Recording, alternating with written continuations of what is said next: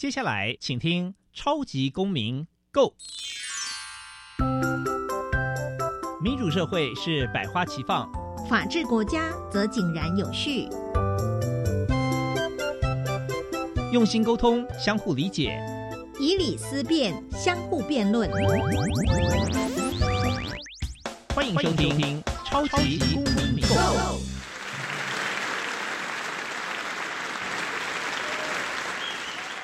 各位听众朋友们，大家好，欢迎再次收听《超级公民购》。本节目是由教育部所委托，由国立教育广播电台以及财团法人民间公民与法治教育基金会联合直播。我是节目的主持人苏格格苏明祥。你们知道十一月三十日是台湾女权日吗？这是为了悼念妇运工作者、民进党妇女发展部主任彭婉如的早逝，以及她对促进台湾女权所做的努力。今天呢，我们本节目特地邀请到妇女薪资基金会的董事施雅欣律师，我们一起与施律师来聊聊如何防范性骚扰以及性侵害的主题吧。民间公民法治教基金会是以推广民主基础、公民行动方案为中心，希望培育未来的公民具备法律价值以及思辨的能力。本基金会成员也持续受邀到校园对教师做相关的宣讲，同时促进校园中的民主法治精神。除了每年固定举办全国公民行动方案竞赛，并且不定时的举办教师研习工作坊，希望与社会各界合作推广人权法治教育。接下来进入小小公民庭看厅，小小公民庭看厅。在这个单元，我们将会带给大家有趣而且实用的公民法治小知识哦。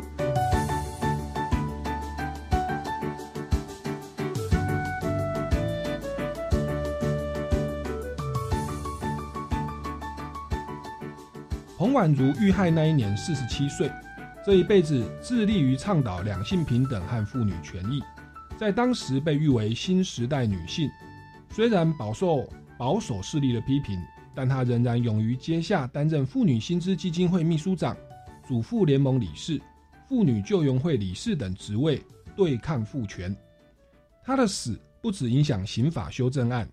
遇害当年十二月。超过一万名台湾留学生与台湾民众共同催生制定十一月三十日为台湾女权日，延宕两年的性侵害犯罪防治法也迅速通过。彭婉如的离开，让台湾女性了解最基本的人身安全竟然如此的薄弱。即使是一个强悍的妇女运动者，也会因为暗夜里的性暴力付出生命的代价。所以，性侵害犯罪防治法。可以说是用鲜血与泪，是彭婉如的死换来的妇女安全保障立法。接下来进入公民咖啡馆。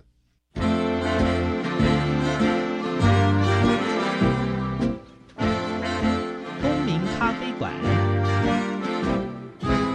倒杯咖啡，跟我们一起在公民咖啡馆分享近期最具代表性的公民时事。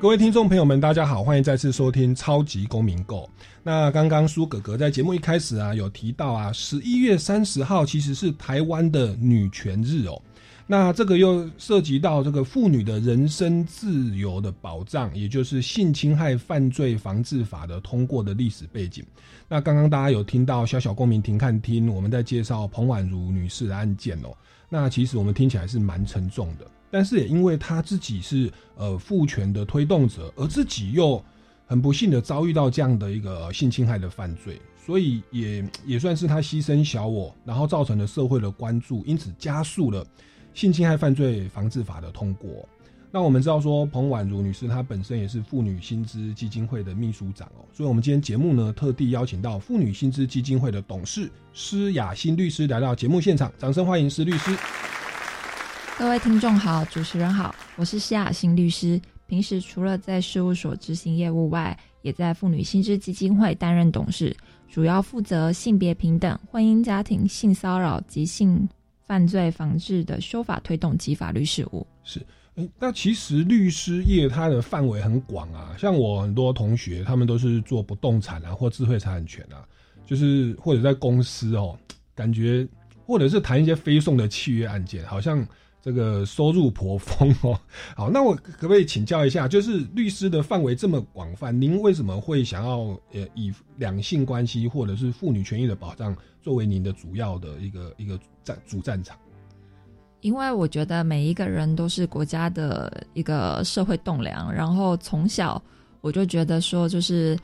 儿少儿少的教育，其实只要教育的好，那保护的好，那在成长的历程中，我们都会成为大人。那在这一个路途上，其实我们就可以发挥更多更多善善，还有好，还有就是性别意识平等的这一些力量。那那一些过往的刻板印象就有可能。逐步的被打破及瓦解。嗯哼，那在那个两性的说刻板印象上，像妇女薪资基金会，你说成立了它大概有四十年的时间，是不是也跟我们来介绍一下妇女薪资基金会？它从一开始成立的过程，然后中间推动了哪些主要的法案？那对我们呃台湾的平权有造成怎么样的一些具体的影响？我们知道这段时间我读法律系的时候。哦，那个民法很累哦，就是亲属篇一直修正，继承篇一直修正。其实刚好就是跟我们妇女薪资基金会整个推动修法以及两性平权是有关系的。这个部分来跟我们聊一下，基金会主要服务的项目跟对象是什么？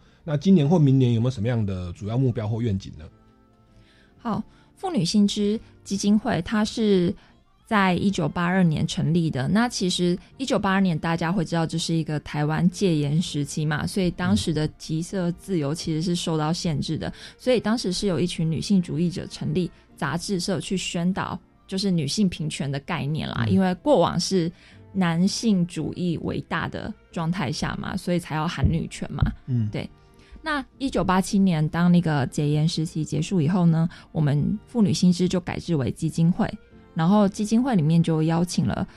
就是对于性别议题的专家开始担任董监事，然后也有工作室的成员，就是一起推动那个修法倡议。那其实，在过往就是性别平等工作法这个这个部分呢，其实也是妇女薪资大力推动下所催生出来的。所以在劳工权益的两性的地位，还有包括劳工的条件。这一些其实都是妇女薪资非常致力推动的项目。那妇女薪资除了在劳动权益的关注下，它也有推动关于婚姻家庭的性别平权，就是民法亲属篇的修正，或者是早年也有做一些那个就是堕胎合法化，或者是停止人工贩卖。人口贩卖这一些项目的倡议跟立法推动，那包括家暴法、性骚扰防治法、性侵害防治法这一些，也都是妇女性质跟其他的民间团体一起致力推动出来的立，就是催生立法的过程。所以，其实妇女新知到现在成立到今年是四十年，仍旧是对于这一些劳工权益啊、婚姻家庭或者是托育，还有年金、老年。保障的这一些长照公共化的议题，其实都还是继续的催生立法，然后希望让它变得更友善。那包括就是现在民法亲属篇修正条文、家暴法，还有性侵害防治法、性骚扰防治法、性别工作平等法、性别平等教育法这一些部分，其实也都是妇女薪资基金会就是协助推动的。嗯，那。近年呢，也是继续提倡关于托育以及长照公共化，还有性别友善职场，还有身体自主、伴侣权益，还有婚姻平权，也持续监督教育、媒体及司法体系，还有年金政策中的性别问题，希望能够提升女性的女性保障的权益，但是也并没有忽视说男性也应该要受到同等的保障。简而言之，就是在性别议题当中，我们不希望以性别，嗯，男性或女性作为被差别对待的一个区隔，嗯，是等于是男性也会保障，甚至所谓的第三性或多元的，其实也都是要予以保障。所以像以前是叫两性工作平等法，后来也叫做性别工作平等法了。是对。那其实听众朋友，你如果你有在准备国家考试哦，那个法学知识。有一个部分就是在考两性的法律，那里面其实就很多的一个保障的规定，包含女孩子有生理生理假，OK，然后呢，怀孕的话，呃，不能说什么有工作契约约定说，如果你怀孕就要自动离职。对，怀孕歧视。对对对，怀孕的歧视，然后还有很多相关的规定啊，然后对妇女，然后包含对童工的保障。这个男性也有哦，像男性的那个有薪陪产假。哦，对对对，其实也是，就是妇女薪资也是一直协助推动的，所以所以说我们是关注。性别议题、性别政政策，所以就是其实男就是也是我们基金会也是有男性职工，也是有女性职工，所以这个部分并没有说我们是妇女性质，就只有佛莫在就是一个女性平权，我们是希望。大家是性别平权，是，所以在这个性别平权的推动，除了法治层面，其实也有所谓的教育层面哦，包含现在很多法案都一直在推动。那您那基金会最近或者说今年、明年有没有主要在推动的目标或者是愿景？或您觉得在台湾的平权，其实我们已经看到很多的法制都慢慢的就是立法了，但是在整个配套的措施或在执行上，您觉得还有哪些可以再加强，或者需要我们社会或政府能够支持的呢？劳动权益的这个部分啊，就是如何对于就是家庭照顾者，可以让他兼顾他的工作与其家庭照顾的分工这一件事情，其实也是我们致力还继续努力在就是让他平衡的状态啦。不要就是说我因为照顾家庭了，然后工作的工时可能没有办法去做什么样子的沟通或者是调整，然后因此我为了家庭我就不能够。我就不能够继续在这一份工作里面。嗯哼，对。那我们以前就是学那个民法的那个离婚民法亲属篇。那以前呃，就是现在已经变成有剩余财产分配请求权了。一零三零条之一是，就是夫妻如果离婚的话，以前老婆这边可能就是财产没有增加，因为可能都在相夫教子哦。但是后来这个条文的修正，变成对于女孩子这边是有保障，也跟我们来说明一下，可以吗？嗯。夫妻剩余财产制其实就是一个家务有己的状态啦。那在离婚之后，其实我们都知道会衍生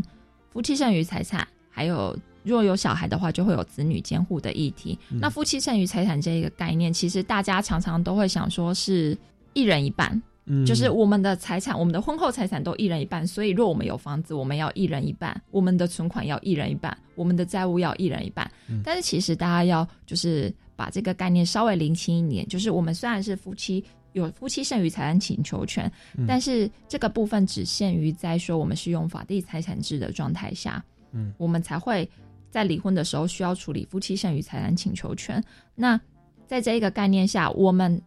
各自名下，丈夫名下的、妻子名下的财产都是各自所有的，所以我们在计算的状态下是先生的财产的正资产净值，正资产扣掉负资产的净值，然后妻子的正资产跟负资产的净值。也就是说，若先生这边有一百万的存款，房子有一间也是一百万，那就有两百万嘛。那他的房贷是负五。有五十万，那就是两百万减五十万，那先生的净资产就是一百五十万。那太太假如都在家里全职工作，然后我也没有其他的存款收入，那我就是零元嘛。对。那这时候我的净值就是零元，那就是一百五十万减掉零元除以二，所以先生要给妻子七十五万。是。所以这样的概念就不会是说哦，我房子拿一半，财产拿一半，而是是我数字上的差额的一半。是。那其实这个就是让呃。一般而言啊，是老婆在家里比较多啦，大多数这个社会观念。然后其实以前会觉得，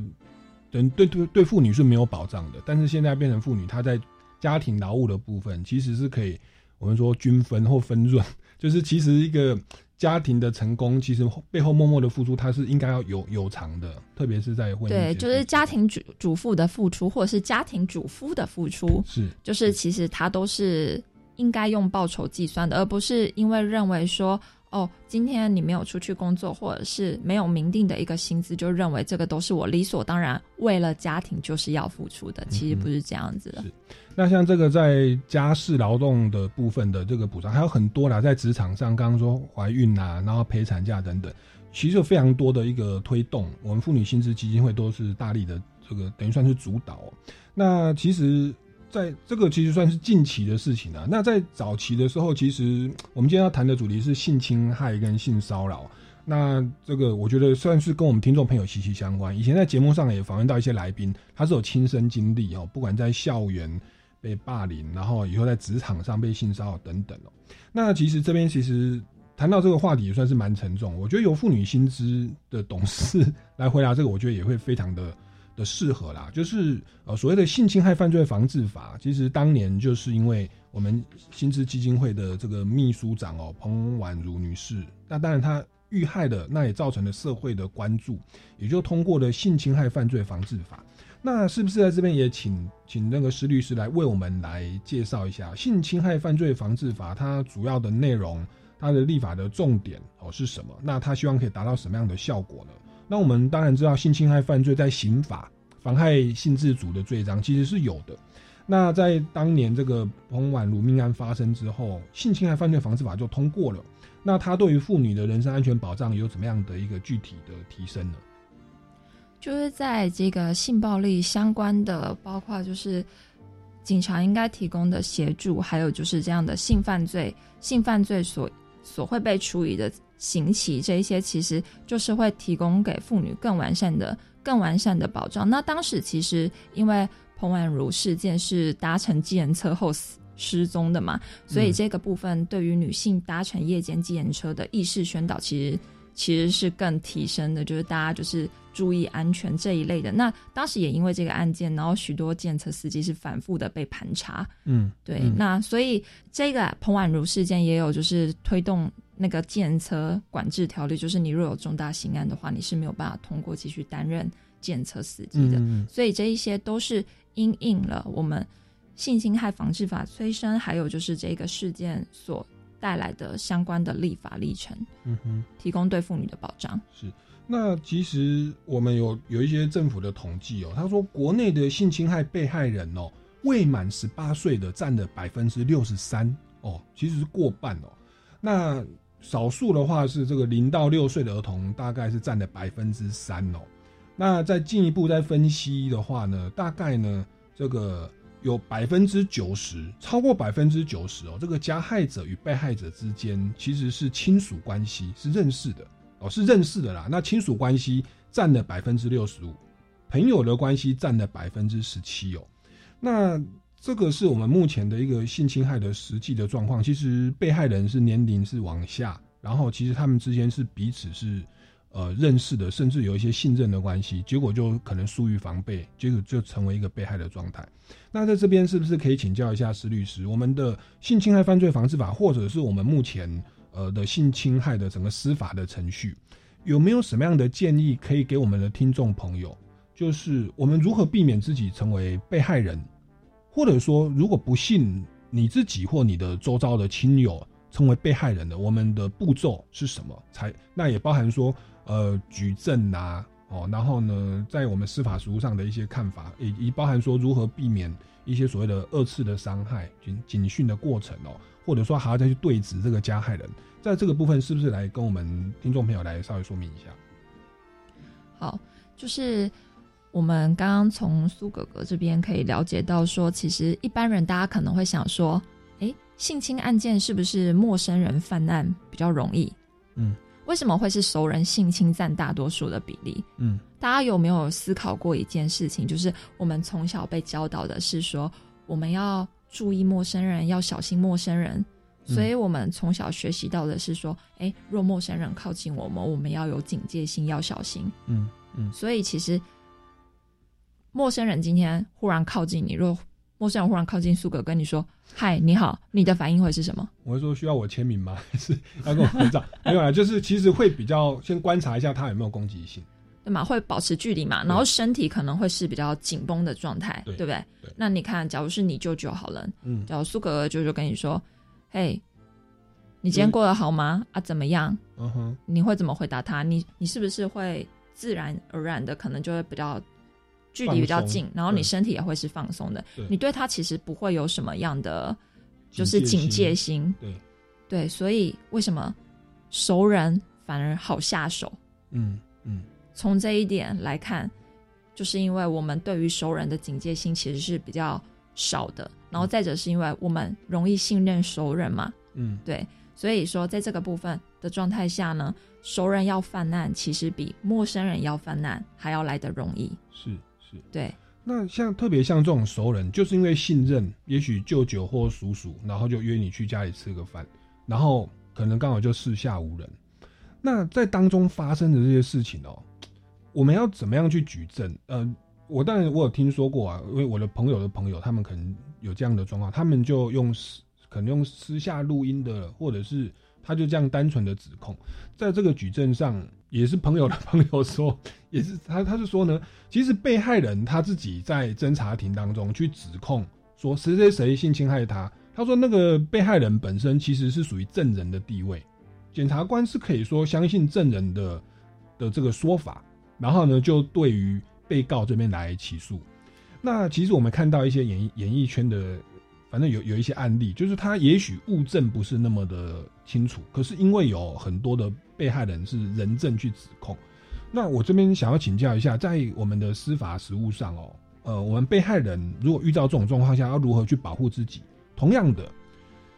所谓的加害人这边哦，他们有的时候也是蛮害怕，如果对方是有什么企图，然后就咬他，那可是又没有证据，可是他就是跑去找媒体爆料，或者是就起诉了。那我们目前呃，对于双方原告、被告这边的保护，我们要怎么样做呢？是呃，比比较站得住脚，能够捍卫自己的立场。那这个部分，我觉得。其实我自己的周遭朋友就常常会遇到类似的状况，不管是性骚扰或性侵害。那我们先进一段音乐哦，卖个关子。待会呢回来节目现场，我们来继续请教施律师哦，来跟大家来呃介绍一下如何做可以比较保障自己的权益，来保护自己在司法上哦这个不至于受到不当的侵害，不管是所谓的加害人这一方，或者是被害人这一方。进进一段音乐，马上回来哦。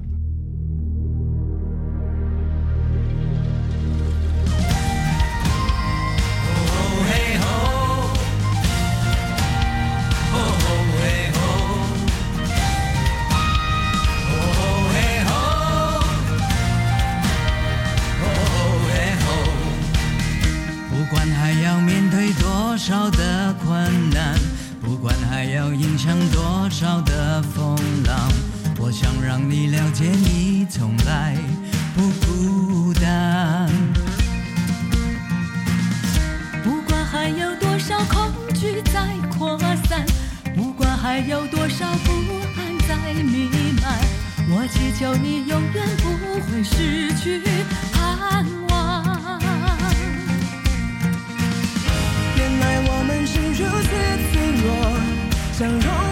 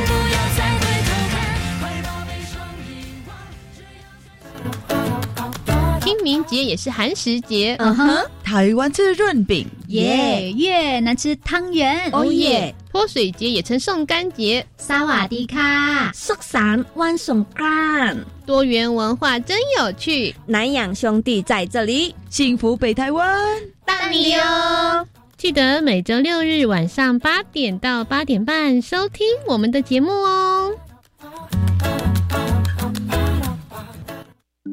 你看什么故事呢？我正在看阿基米德的故事。他是古希腊哲学家、数学家、物理学家、科学家。但是我喜欢看现代人的故事，感觉比较接近。数感实验室有介绍很多科学领域或理工职场人员的求学过程，看他们如何探索自己的兴趣，突破自我，可以让你了解不同领域的生活。那我在 YouTube 可以看到数感实验室吗？是的。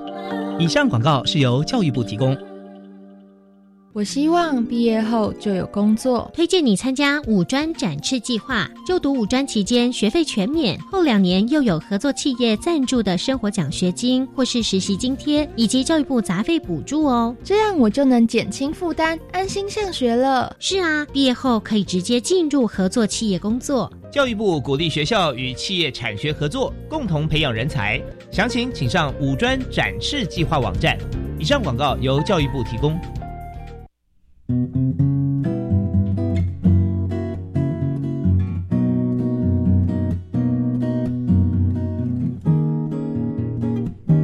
我是苏命苏米恩，你现在收听的是教育电台。Open your mind，就爱教育电台。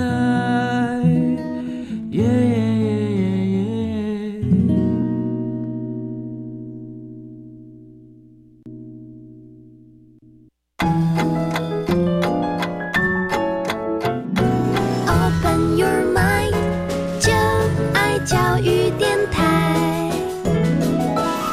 听众朋友们，大家好，欢迎回来《超级公民购》。那今天我们要谈的主题呢，是所谓的性侵害跟性骚扰的防治跟宣导的问题哦。那我们前阶段节目我们聊到所谓的性侵害犯罪防治法的部分，那主持人这边有跟大家报告啊，其实我们有超过百分之六十三的被害人性侵害的被害人都是未满十八岁，而且有超过百分之九十被害人与加害人是彼此认识的。那刚刚施律师有提到说，这个因为认识的关系，所以被害人他会疏于防范哦，比较不会有戒心，那所以反而容易成为被害人。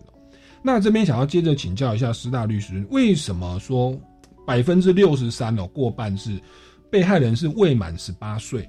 那包含说有百分之三是零到六岁的儿童，这个部分在整个呃犯罪的原因上是怎么样构成的？其实，在性侵的这个部分呢，我们其实可以就是大家过往可能会觉得，就是性侵啊、强暴啊，这是不是随机泛滥啊？所以是挑不认识的人下手，然后会觉得说，哦，是不是陌生人泛滥比较多？所以走在路上，其实夜间要特别小心。这些当然都还是要小心，但是诚如我们刚刚已经有聊到的，为什么熟人性侵是在是占比这么高的状态？其实就是因为我们对于熟人反而比较没有戒心。那性侵，我们可以知道，其实多数大家加害人一定是想要成功的嘛，所以通常呢，他可能其实早就有预谋了，或者是他事前也有计划了，他只是在等待一个可以下手的时机。嗯嗯，对，时机点他选好了，那对象呢，他当然要挑选一个他觉得容易下手，然后又会成功的。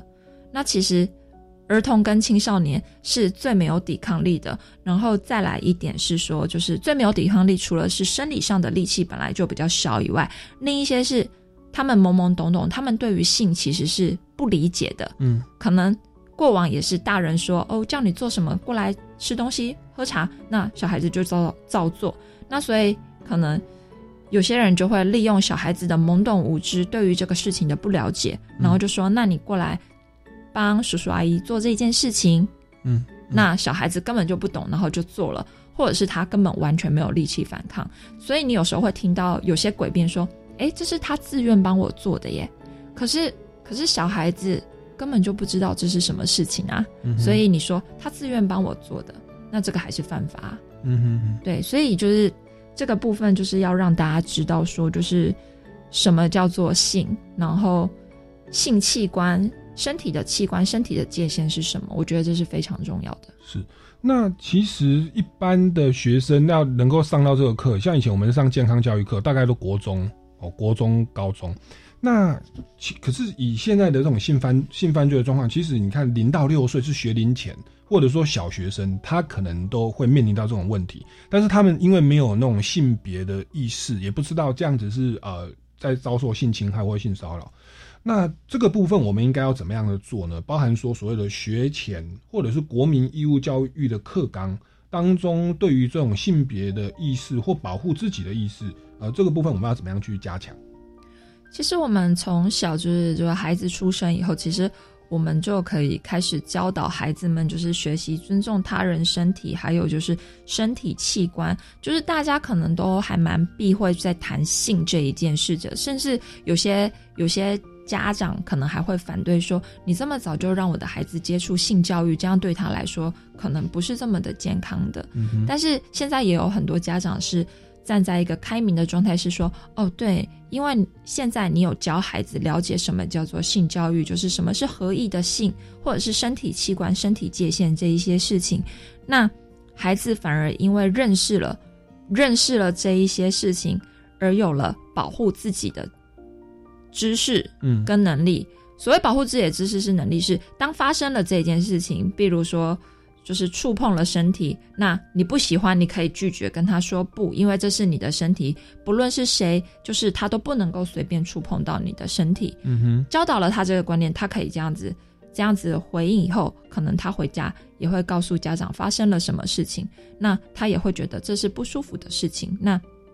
我们就有机会再去做下一步的防范，所以必须要让小孩子从小就知道，并且尊重他人的身体。这样子的话，他懂得尊重自己的身体界限，也懂得尊重他人界限的状态下，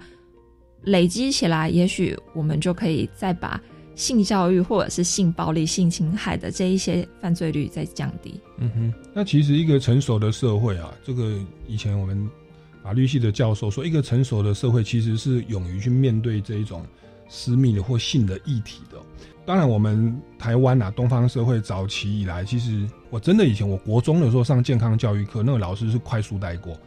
真的，那个老师就是就是比较保守。可是其实我觉得大家也可以再去反思，现在的网络资讯那么发达，小朋友只要有手机，他其实是吸收到一些我觉得是呃十八禁的那种比较，我觉得不正常的那种性观念。那与其如此，还不如在我们的正规教育或者是学龄前教育，让他去面对这个问题，而且要有正确的所谓的权利意识，就是知道说这个东西其实你在侵犯到我的身体权，诶，这样子其实我在对别人构成性骚扰，哦，这个黄色笑话其实对方不舒服，我可能就要被罚款哦。你要有这样的一个观念呐，免得这个变成我们都没有权利意识，不知自己受害了也不知道，加害了别人也不知道，哦，那这个是。需要我们在更正面去去去重视的啦。是我自己的话，是我国中的时候的健康教育，好像也没有认识到什么性器官这一类的。我是到高中高二的时候才有接受到这一类的，就是这类的教育。而且其实现在这个年代的谈恋爱年龄是下降的。对对。然后在我的案件过程中，其实有不少，就是大家有听过。两小无猜条款嘛，就是未满十六岁的合意性交。其实这个性观念跟性行为的发生的年纪，其实其实是已经成熟很多的，然后年龄层也逐渐下降，所以其实真的很有必要在就是教育上面，就是大家就是用一个健康的态度去教导这一件事情。那我知道现在有些国小的。老师在课程上也是用很开放的态度去教导大家认识性器官是什么，然后反而就是宣导了比较正确的性观念以后，这样子大家才能够就是妥适的知道说我要怎么拒绝，我要怎么说好，这真的是我要的吗？我要怎么处理这一件事情？是。那刚刚谈的这些，其实当然说比较说是教育的部分以及之前的预防哦，包含说被害人的人身保障，对于认识的人，其实你。也不能够完全没有戒心，OK。然后呢，这个，所以有的时候跟网友，就网友算陌生人啦。其实如果跟认识的人，其实也尽量不要这个所谓的单单独啦，而是说也也有一个人身保保障，可能可能是有朋友一起或家长一起。其实我真的也是有朋友会会问我，他说，其实有的是属于被害人的立场，有的呢，他是他是觉得他是加害人的立场，可是他说他是被害人，他觉得他是被人家可能人家要跟他借钱哦，然后不借，人家说那我就告你性骚扰、性侵害，那意意思是说，因为他说他在咬对方的过程，当然他这个被害人呃，他就会说，因为只有两个人嘛，可是他还是可以说你就是性侵害，我只是无法举证而已。那这个被被讲的算我的朋友，他是在这个诉讼里面可能会变成这个加害人的立场，他就觉得很无辜。他说啊，难道说任何人咬我说我对他性骚扰或我对他性侵害，我也没办法去证明我没性侵害他呀？那难道就随随他这样去讲吗？那他这样是不是诽谤了？所以我想这边也是要再请教一下师大律师哦，就是我们目前的司法实务上，呃，我觉得包含说被害人的立场啊，我我我要去告别人说性侵害，那。我们的检警对于这个被害人这边的调查的机制，呃，是怎么样？那包含说以前会有所谓的二次的伤害的部分，那我们妇女薪资在这方面的推动，包含刑事诉讼法或者是性侵害犯罪防治法这边有没有怎么样的一些呃具体的规定，也可以跟我们听众朋友分享一下呢？其实你刚刚说过往的司法二次伤害，其实其实现在对于很多那个被害者来说，进入司法程序还是多有伤害的啦。那性侵害案件其实到现在还是犯罪黑数，虽然你刚刚说有百分之六十五啊，一百个人里面这样的比例分析，但是其实真正有意愿站出来发声、寻求救援的人，其实还是数量虽然有逐步提升，但还是非常的少。这个也呼应了你刚刚说的一个问题是，性侵害这一件事情，就是性这一件事情，常常是发生在隐秘的空间，对，没有任何的证据，然后只有两个人，那被害人。也会担心说，哦，我今天这样子表达了啊，我又没有证据，那他就说，大家可能会骂我是我自己不自爱，或者是说你有什么意图，你利用我所图，你到底想要干嘛？你要勒索他吗？还是恐吓他？对，然后反而遭受到这样的质疑或骂名，或者是说有些人可能就是打扮的比较，就是可能会比较辣一点点，可是打扮这一件事情跟。跟就是别人不尊重你身体这一件事情是两件事情，可是对于被害人，就是他会觉得社会上的观感其实不是这么的友善的状态下，他其实是不敢发声的。那在这里，这里的话，其实对于被害人来说，关于证据，证据有没有这一件事情，我觉得你可以先寻求资源。那证据这件事，就专业人士一起来看看说。到底有没有证据？因为即便说我们今天发生在一个隐秘的房间，但是走廊外面或者是你所在发生地点的附近，到底有没有监视器？有没有可能取得这些监视器画面？这个也是一个啊。那你是案发后，你有没有跟朋友求援？这个也可以当做一个证据啊，间接证据去佐证说，哦，事情发生后，我有这样子的情绪反应。所以这一件事情并不是说就是。在现场当下，你就是两个人，嗯哼，没有办法取出任何证据，就就会说对方一定会没事。那再来还有一点要提醒的是，就是若真的发生这样的状况的话，请你在就是这件事情发生之后，就是不要沐浴，不要更衣，就是赶快赶快寻求一个安全的环境，安全的离开，安全的环境，然后到医院去做验伤、采证。然后也可以报警，就是打一一零，那会有警察、社工的资源进来协助。那如果你觉得打一一零也不知道该怎么办的话，也可以打一一三。所以你就把一一三跟一一零记着，然后就是不要沐浴更衣，然后尽量就是保持你所有的证据。嗯，那你当然要先让自己到一个安全的场域，然后到医院验伤。是到医院验伤其实是蛮重要的，因为医院会就是帮你进行采证，那有可能会在你的性器上面会采证到对方的，就是对方的液体之类的 DNA，就是这个部分其实都可以作为说你们是有发生这样事情的状态。那到底是不是违反意愿这件事情，就交由证据去说话。那对于加害人被指控的那一方，其实我们在法律上面。并不是说今天提告了你就一定会沉罪，是因为我们当然被害人跟检察官这边是有举证的责任嘛。那所以我们还是除了这一些证据以外，还有除了证人的证述以外，我们其实还会搭配一些客观的证据去分析说你到底有没有这样子违反他人意愿而发生性行为，就是强迫他人发生性行为这样的状态去评估。所以在法律上的保护，对于加害人来说，他并不是说，并不是说就是我去指涉你，我去我去说你性侵害，就是你有性侵害行为就这么容易沉罪，而且而且就是研究数据调查是显示说性侵害犯罪的诬告率。其实是最低的诶，在所有的犯罪里面是最低的。嗯对，这也是因应到刚刚苏格这边有讲到说，就是被害人这边其实常常会被污名化。对对啊，他要站出来，其实就已经不容易了。对，社会给出来的二次伤害，司法程序给出来的二次伤害，包括就是证据不足，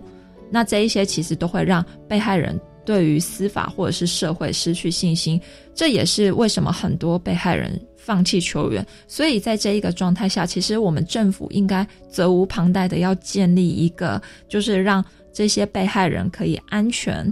说出来求援的环境。嗯哼，让这些被害人知道社会是支持他们的。嗯哼哼，那才有可能去再次的改善这样子的状态。不然，好多好多人可能就会觉得，哦，我今天做了这一件事情，其实我也没有怎样啊。那他是不是就继续做下去了？是是这样。所以这边其实是鼓励被害人哦，其实你要勇敢的站出来，因为你你不站出来的话，其实那个加害人，其实我们看那个彭婉如的命案，其实最后有一个疑似的犯案的人哦，他是也也是别起的性侵害案件，然后在监狱里面后来验出 DNA 好像是他，所以我们如果没有站出来把那个犯罪行为人找到的话，其实你有可能造成其其他无辜的被害人持续的受害，所以其实这个站出来是。是要鼓励大家，而且我们的社会也应该要更多的支持包含妇女薪资基金会，包含我们一一三的妇幼保护专线，然后还有我们整个司法制度，应该要多给这一群被害人能够指控加害人的机会。那当然说诬告率其实是很低的，那那至少这个站出来让司法呢可以去介入调查哦，而不要让这样的人逍遥法外。那这个是所谓的性侵害的部分哦。那其实如果不要讲。这么严重的性侵害的话，我觉得另有另外一个部分，可能跟我们听众朋友啊，我觉得几乎每个人在你的成长历程、学校生活、工作生活当中，可能都会多少遇到的。哦，其实就是性性骚扰。那性骚扰，我们包含性骚扰防治法，它的整个的要件其实不用到真的肢体接触了，只要言语上让对方有一些不舒服，其实包含说我们说开黄开黄腔，用对方的身体开玩笑。身体特征开玩笑，然后或者是讲黄色笑话，其实都只要造成对方不舒服，都有可能会成立性骚扰。那这边我来跟大家报告一下，就是捷运警察其实有统计哦，如果是捷运的话，比较还会有所谓的肢体接触的部分，它又是性性骚扰里面算是比较严重的一点，会到刑事犯罪。待会要请教一下施律师哦。那我们的捷运警察统计哦，今年到九月份为止，台北捷运内总共发生了三十五件性骚扰案。那这个其中在车厢上，就是在列车里面哦，多达二十七件哦。那月台三件，手扶梯一件哦。那骚扰热点的线路呢？诶，这听众朋友也注意一下哦，以板南线十九件最多，淡水新信义线有六件，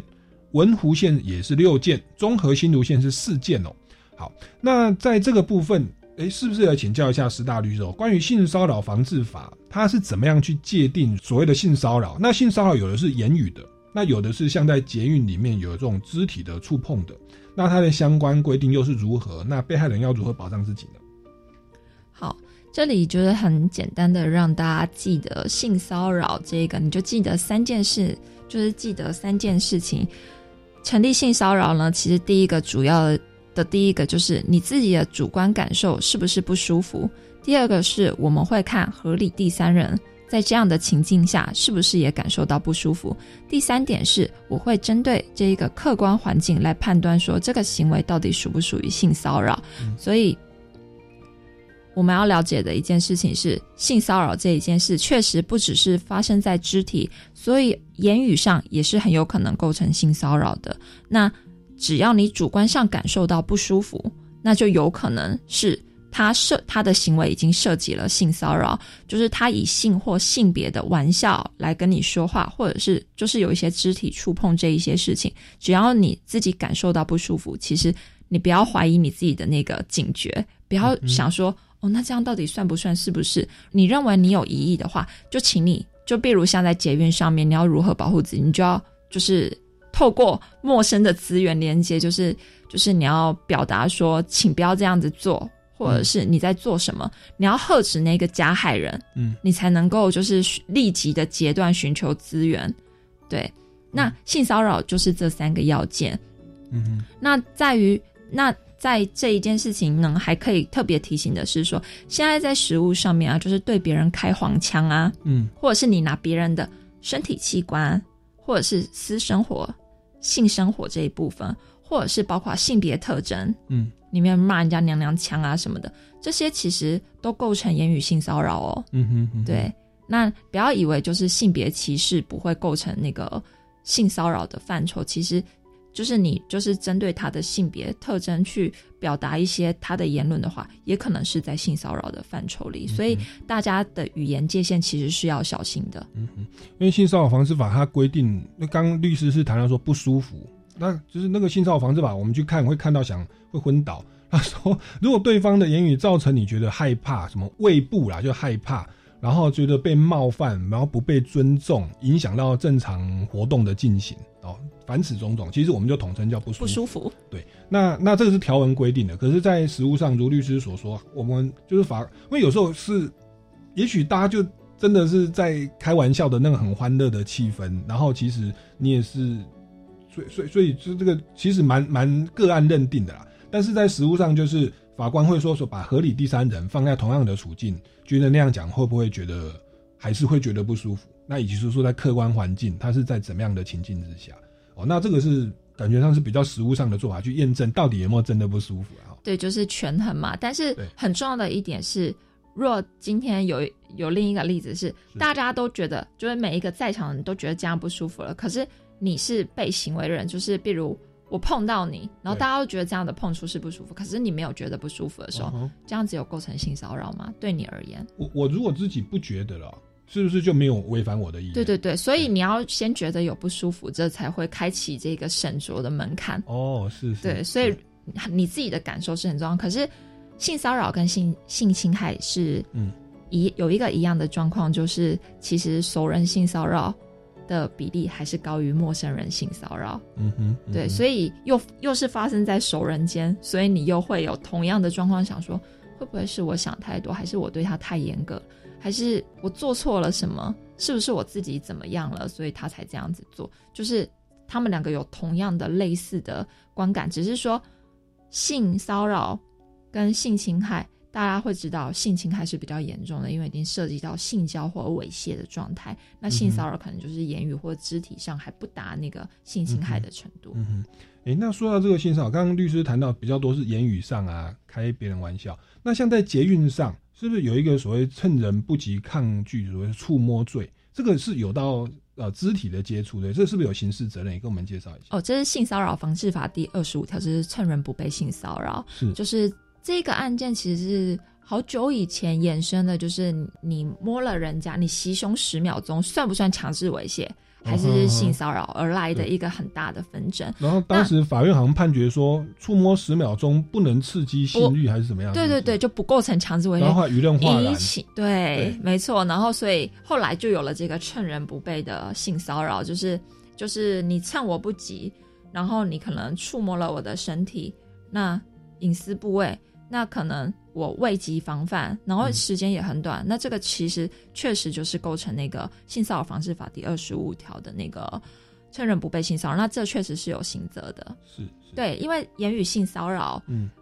言语性骚扰这个通常就是给出罚罚钱，罚款就是行政罚罚对对对，性骚扰第二十一条，那第二十五条是有刑责的，所以，所以我们才会说每个人的身体界限不一样，就是你不要随便碰人家的身体。然后要尊重大家的身体，是是，对对啊，所以所以现在的一个性别教育，其实让我们在认识网友在聊天，其实要特别小心，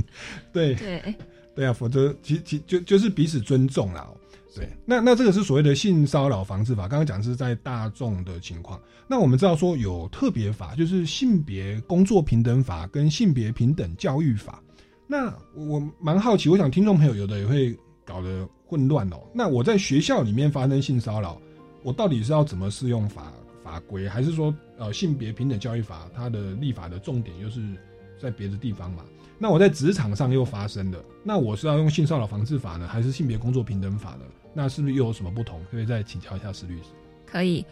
其实大家刚刚听到的就是大家很常听到叫做性平三法，也就是性骚扰防治法，还有性别工作平等法、性别工作性别平等教育对性别平等教育法、性别三法。那大家顾名思义就去想，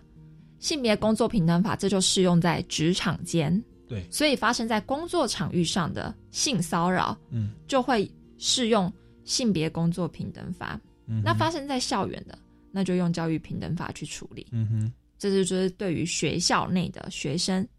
那性骚扰防治法就是在职场或校园以外的区域使用的。嗯，所以我刚刚会说，大家把性骚扰的要件记起来。那这三个法律的性骚扰概念。要件其实是一样的，只是在场域跟身份适用上的不同，并没有抵触的状态。不会因为我今天用了性别工作平等法，我就不能用性骚扰防治法。不会，只是说在有性别工作平等法可以处理的状态下，我就优先适用性别工作平等法。嗯哼哼，对，那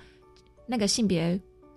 平等教育平等教育法也是一样的道理。因为这三法哦，有的时候你念那个条文有点像绕口令。对，但是基本上一个是工作啦，一个是教育，然后一个是所谓的在工作跟教育之外，例如说在捷运上啦，在公车上啊，公园哦，就是陌比较多是陌陌陌生人啦的情况下。好，那今天谢谢师大律师跟我们分享这个所谓的性骚扰的一些规定跟性侵害防治的一些基本观念哦。那其实节目也慢慢到了尾声，最后是不是再请教一下师大律师为我们今天的内容做一些补充或总结呢？好，我们刚刚有聊到了那个性骚扰，那其实就是我们现在会知道说，性侵害的犯罪其实就包括了强制猥亵跟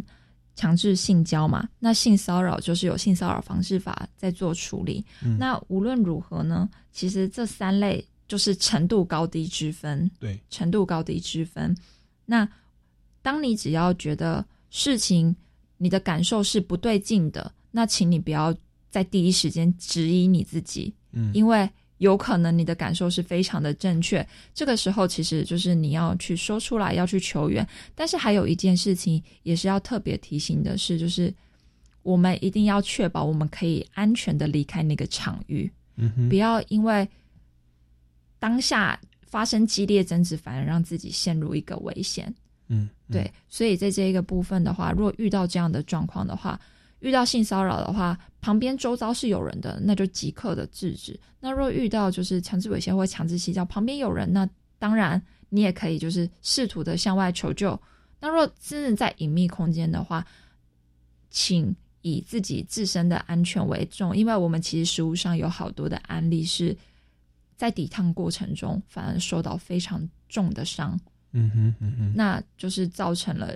无法恢复的损害，嗯、所以这个部分就是鼓励大家站出来，然后还有让自己保持在一个安安全场域下是重要的。嗯哼，要先求生，然后之后再去验伤，然后就保留证据验伤，然后再寻求司法跟社工的协助，是。勇敢的站出来，不要让这些人呃逍遥法外，再去加害别人。对，因为证据的部分，其实大家真的最担心证据缺乏。但是证据这一件事情，大家专业是可以一起想办法的。嗯，然后还有一点，最后一点要提醒大家的是，其实今天即便走进了司法诉讼，无论是性骚扰不成立，或者是